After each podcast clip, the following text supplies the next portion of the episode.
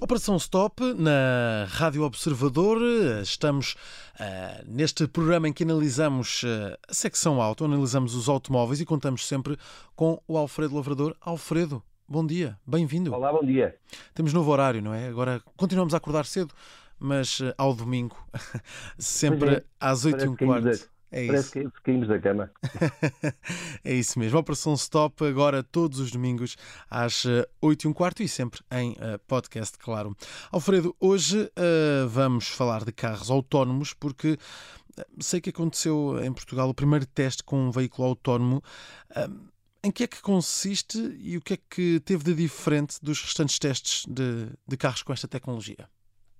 Olha, as, as, principais diferenças tiveram a ver com o facto de ser um projeto europeu, suportado pela União Europeia. O projeto em si envolveu um custo de aproximadamente 26 milhões.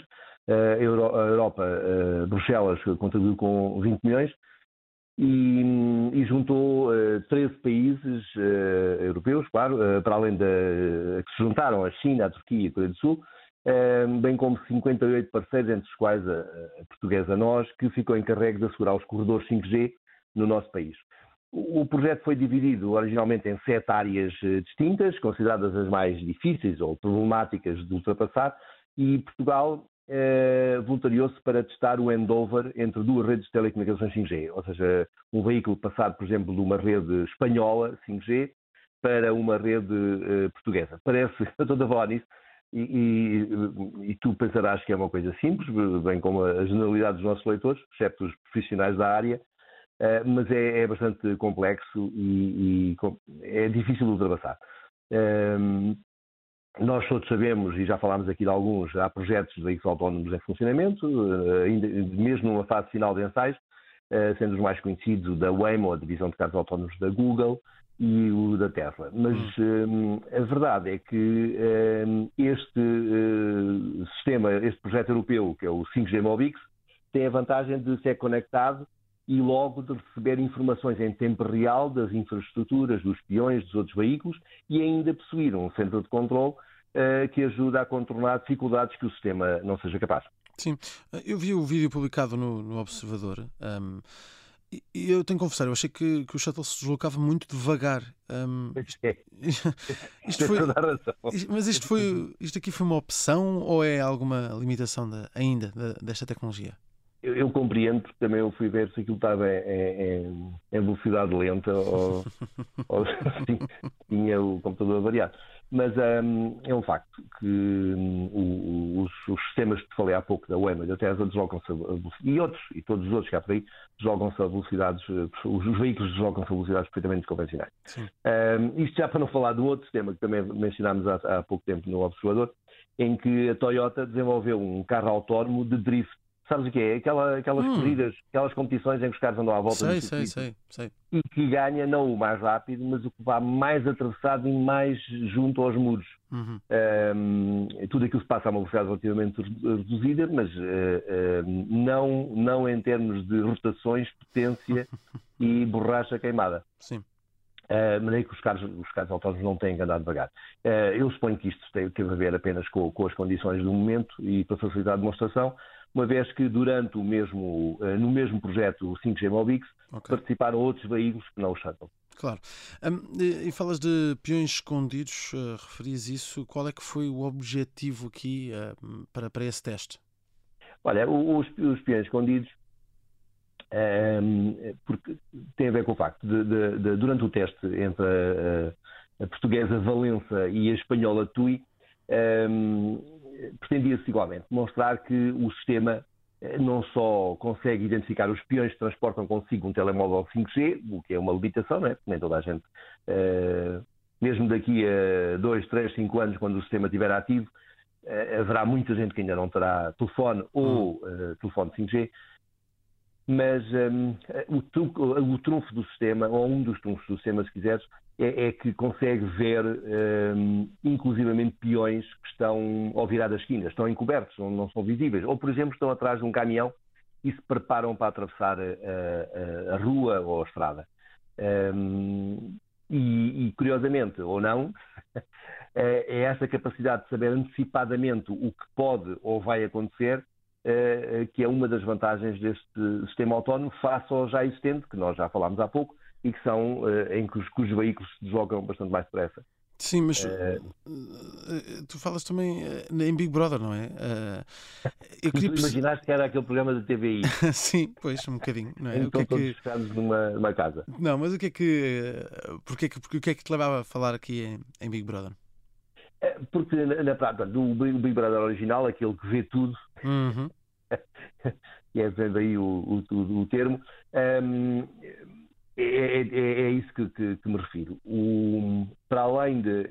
Uh, os carros autónomos são, são, têm é, radares, câmaras de vídeo, uh, lidares, que é assim uma espécie de radar funcional laser e que mete distância aos objetos, identifica os objetos também, pela forma.